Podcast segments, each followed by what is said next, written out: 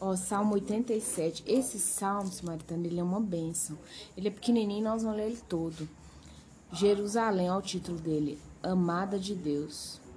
O que, gente, deixa eu explicar para vocês o que é Jerusalém. Jerusalém é a cidade de Deus, é a sede espiritual do mundo, é uma forma, é, como se fosse Brasília aqui no Brasil, entendeu? Quer dizer que o resto do Brasil não é brasileiro? Claro que é, mas é a sede onde está o presidente da República, onde estão os três poderes, né? Que regem a nação. Então Jerusalém tem a ver com isso. Né? E ali foi uma nação escolhida para que ela derramasse para as outras nações e você vai ver porque por isso que Jesus batia muito na tecla que ele veio para os dele, mas os dele o rejeitaram, né? E Jesus veio para os povos, para mundo, porque a humanidade não é só Jerusalém. Jerusalém foi ali uma amostra do que Deus queria fazer com toda a humanidade. O pecado veio, enfim. A gente teria que voltar lá no Gênesis para muita coisa ser dita aqui. Mas vamos lá. Também é né, um salmo dos filhos de Corá. O povo bênção, né? Você nem tem o nome da, do povo, você tem o nome da família. Versículo 1: Fundada por ele sobre os montes santos, o Senhor ama as portas de Sião. Porta é lugar de entrada e saída.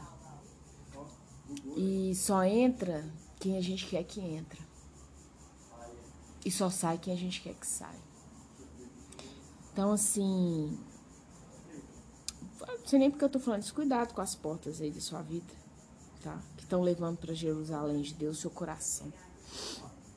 Mais do que as habitações de Jacó. Jacó também é um outro nome para Israel, tá, gente? É, versículo 3: Gloriosas coisas se tem dito de ti, ó cidade de Deus. Você, como cidade de Deus, fazer uma analogia. O que, que tem sido dito de você? Gloriosas coisas sobre o nosso respeito. Ó, a samaritana é uma bênção. E fofoca ali não passa. Pode chegar ali, falar e já, ela já corta. É uma mulher de oração, mulher de unção, né? É uma mulher que ela vai atrás do triunfante que é Jesus. O que, que tem sido dito a seu respeito? Versículo 4. Dentre os que me conhecem, farei menção de Raabe e da Babilônia. Eis aí Filístia e Tiro com Etiópia. Lá nasceram. O 5 é para complementar, para você entender o que, que isso quer, quer dizer. E com respeito a Sião se dirá, este e aquele nasceram nela, e o próprio Altíssimo a estabelecerá. Gente, a gente tem... Primeiro eu vou falar com vocês aqui, ó.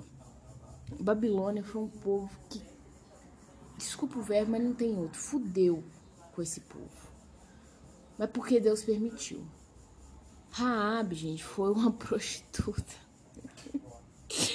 Eu não sei você, mas Deus é muito irônico. Deus, assim, tem lógica mesmo. Se você for tentar estudar a Bíblia e procurar lógica, fala assim, não, deixa eu ver aqui. 2 mais 2 é 4. Não tem, você não vai achar.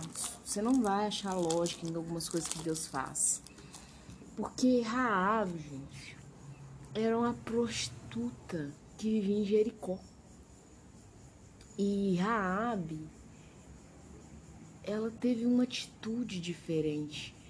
E aqueles homens olharam, né, os espias, ela escondeu os espias e tudo. E ela falou assim, ó, eu sei que vocês vão destruir tudo aqui, já ouvi falar do povo de vocês, mas me poupa, poupa a minha família. E aí você fala, você põe um pano vermelho aí que a sua casa vai, tem quem tiver aí dentro morre não. E provavelmente a casa era um prostíbulo. ai, ai. Rabi só tá na genealogia de Jesus. O rei dos reis, o mestre dos mestres, o nazareno, o príncipe da paz, o glorioso Jesus. A genealogia dele tem uma puta. Você entendeu isso? Quando esse versículo aqui vem falando que não interessa se foi Babilônia, a Filístia, gente, é onde vinham os filisteus. Os filisteus também foi uma pedra de tropeço na vida desse povo. Foi um inferno na terra, na, em algumas gerações aí. O gigante que Davi matou era filisteu. Então, deixa eu contar uma coisa para você. Tem uma parte lá em, em Provérbios que fala que Deus criou o ímpio, o injusto, pro dia mal, pro dia da calamidade. Deus, quando Ele quer, Ele transforma. E Deus não tem problema com raça, cor, etnia, aparência. Ontem a minha filha Zero veio falar uma frase triste para mim que a avó dela falou com ela assim que algumas situações que ela tem passado aí, que eu tenho orado, jejuado, pagado um preço altíssimo pela vida dela. Tem passado lutas assim no, no âmbito espiritual que ninguém tem noção. E que a avó dela foi, falou assim, que ela não tem a bênção de Deus, que ninguém vai abençoar ela nunca. Que era para ela sair de perto dela, que ela tinha nojo, a avó paterna. E aquilo me doeu muito, sabe por quê? No Antigo Testamento ao Novo Testamento, principalmente o Novo, você vê a graça de Deus. Ah, quem dá, ah, quem dá a benção? O padre, o pastor? Não, eles estão ali como, bem, como, como um canal, gente. Deixa eu explicar para vocês uma coisa. Quando pastor, um padre vai lá, né, dá uma benção no casamento, uma criança que nasceu, uma pessoa que está doente, ele não, ele não é a pessoa de Deus, ele é um canal de bênção. Igual tem gente que fala assim, ah, Salomão, um homem tão sábio, mas caiu, teve mil mulheres, mas Salomão não era a sabedoria. Ele possuía a sabedoria, mas ele não era a sabedoria. Então, assim, tinha hora que ele era um homem muito sábio, e outras áreas ele foi um homem sem habilidade para sabedoria. Mas o que eu quero dizer para vocês é que Deus ele não tem essa questão de raça, cor, etnia, você é homossexual, você é, sabe, ah, você é pobre, você é rico, você é gordo, você é magro, ah, não, você tem a pele branca, o outro tem a pele escura. De Deus, o que ele quer dizer é isso? Aí no 5 ele fala, e com respeito a Sião se dirá.